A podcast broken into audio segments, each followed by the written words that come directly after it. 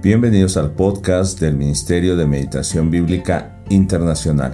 Mi nombre es Naún Albores y es un gozo poder compartir con ustedes en este día. Cuando meditamos, pasamos un tiempo de oración, primero, para preparar nuestro corazón para que Dios nos revele su palabra, su voluntad y nos dé fuerzas para obedecer. Enseguida meditamos el pasaje del día y encontramos cómo es Dios, cómo es Jesús, o cómo es el Espíritu Santo en cada uno de los versos. Posteriormente, encontramos las enseñanzas de las cuales aplicaremos una en nuestra vida diaria.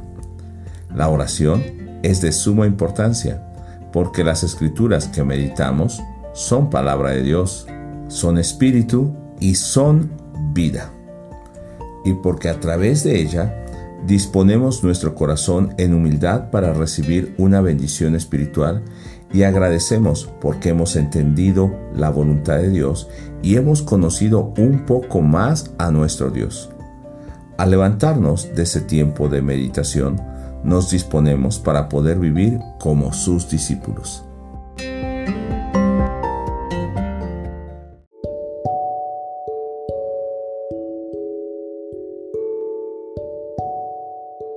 Hoy leeré el capítulo 26, versos 17 al 25 en Reina Valera, revisada 1960. El primer día de la fiesta de los panes sin levadura, vinieron los discípulos a Jesús diciéndole, ¿Dónde quieres que preparemos para que comas la Pascua? Él dijo, Id a la ciudad a cierto hombre y decidle, el maestro dice, mi tiempo está cerca, en tu casa celebraré la Pascua con mis discípulos. Y los discípulos hicieron como Jesús les mandó y prepararon la Pascua. Cuando llegó la noche, se sentó a la mesa con los doce, y mientras comían, dijo, De cierto os digo, que uno de vosotros me va a entregar. Y entristecidos en gran manera, comenzó cada uno de ellos a decirle, ¿Soy yo, Señor? Entonces, él respondiendo dijo, el que mete la mano conmigo en el plato, ese me va a entregar. A la verdad, el Hijo del Hombre va, según está escrito de él, mas hay de aquel hombre por quien el Hijo del Hombre es entregado, bueno le fuera a ese hombre no haber nacido. Entonces, respondiendo Judas, el que le entregaba dijo, ¿Soy yo, maestro? Le dijo, tú lo has dicho.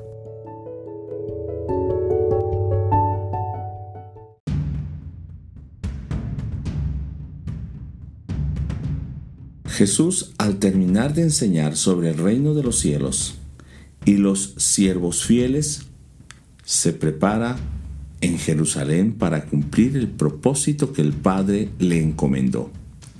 Un propósito trascendental para la humanidad porque cambiará la historia universal, la historia del hombre, pero sobre todo la historia de la salvación. Nadie podrá parar el acto de amor que un carpintero y predicador de provincia que llega a la capital judía va a iniciar levantando un nuevo templo y un pueblo salvo para restablecer la relación de la humanidad perdida con un Dios santo. Y lo va a hacer por medio de su obediencia y entrega que permite la salvación a todo aquel que en él cree y le recibe como el Mesías enviado de Dios, como el Rey, como Señor y el único Salvador. Podemos ver cómo Jesús no niega su propósito, aunque vaya en contra de su comodidad o de su propio cuerpo, de su vida. Por ejemplo, en 26.1 dice a sus discípulos que iniciará la Pascua en dos días y él, como hijo de hombre, será entregado para ser crucificado. O en 26.12 dice que cuando una mujer llegó a casa de Simón y le derrama perfume en los pies. Él dice que es para preparar su cuerpo para el entierro. Tanto los religiosos como Judas buscaban el momento de matar a Jesús porque no actuaba conforme a sus intereses. Hasta hacen una transacción monetaria para entregar a muerte al Hijo de Dios.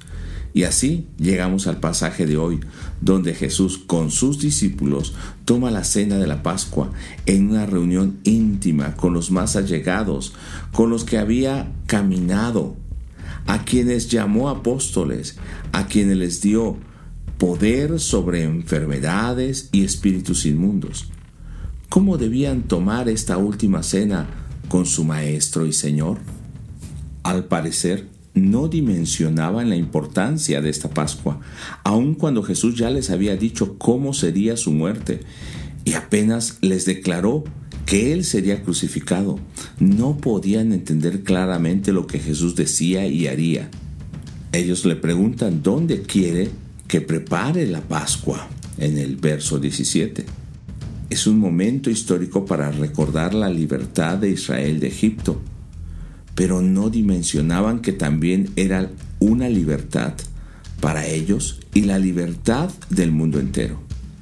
Una confesión clara de Jesús se encuentra en el capítulo 26, verso 18, cuando al mandarles a preparar el lugar, instruye que le digan al dueño de la casa que mi tiempo ha llegado y comeré la cena de la Pascua con mis discípulos en tu casa.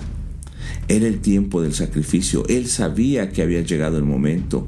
Era un tiempo de negación, un tiempo de obediencia completa al Padre, tiempo para libertar de la oscuridad al mundo, tiempo para dar vida eterna a los que creyeran en Él.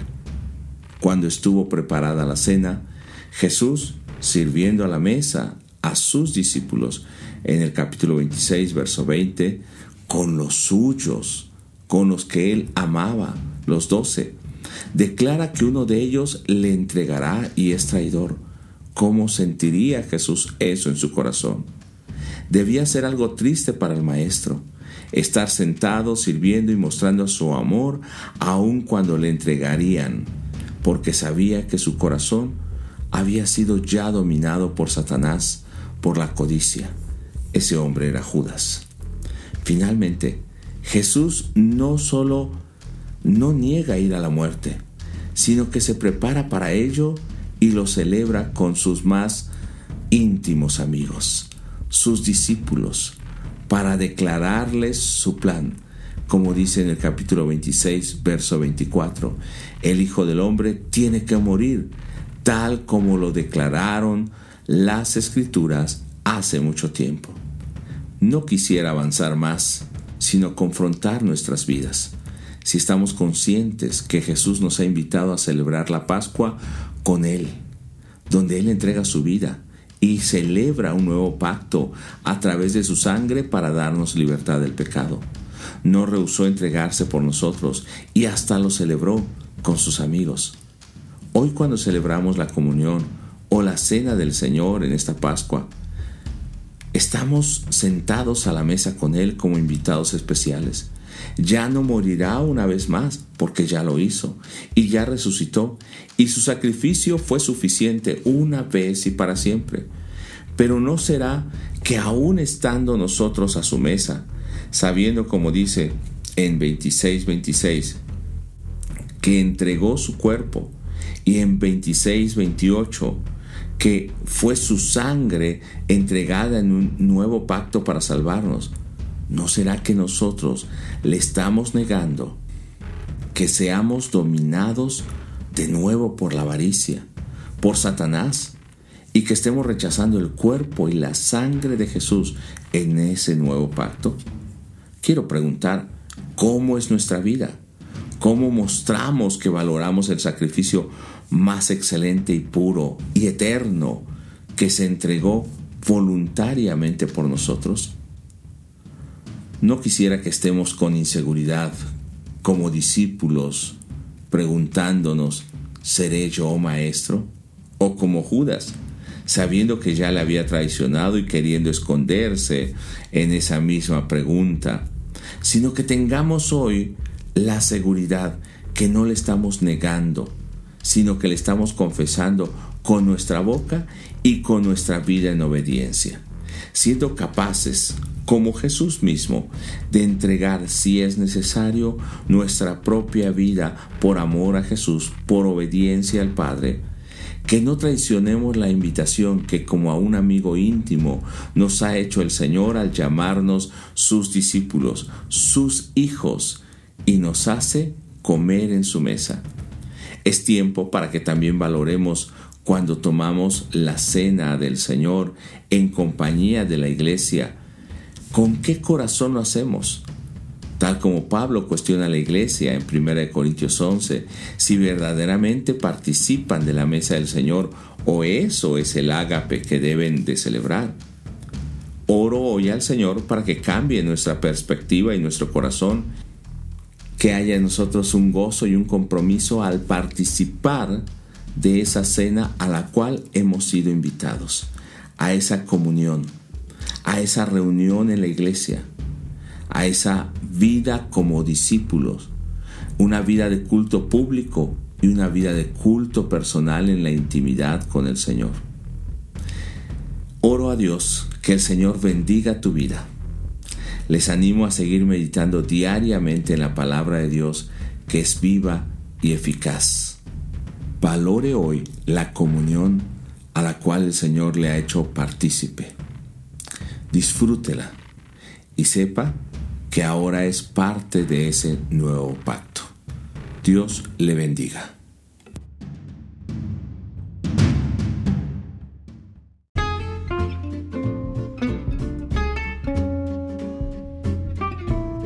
Le invitamos a seguirnos en nuestras redes sociales, donde podrá encontrar las lecturas diarias, el calendario programado de nuestras meditaciones, así también como enlaces para otras conferencias.